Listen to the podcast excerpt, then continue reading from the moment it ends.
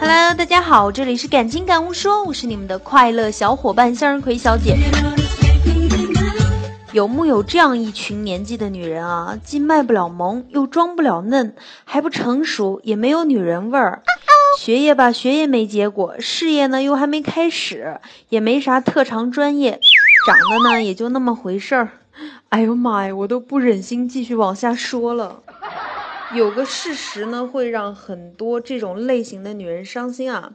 那就是不把男人太当成一回事儿的女人，往往更容易在婚姻里得到幸福。这是为什么呢？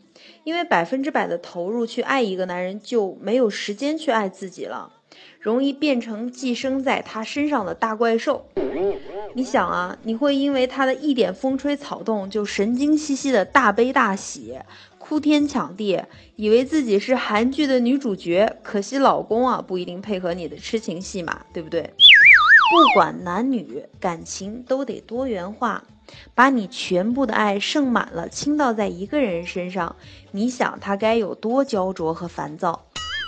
赋予爱情更少的意义呢，反而能够得到更多的快乐。爱情是你的。婚姻也是你的，但你不是婚姻，也不是爱情，你有比爱情和婚姻更多的部分。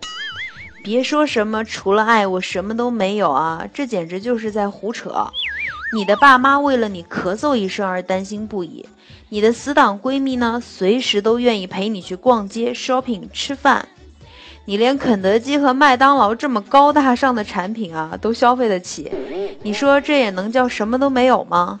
其实我看你就是不知足，所以记住啊，舍弃自我是最可怕的爱情。不管你处在什么样的年纪，要相信自己，走自己的路，要独立，这样呢才能够有幸福美满的婚姻。好，向日葵小姐祝你们今天生活幸福愉快。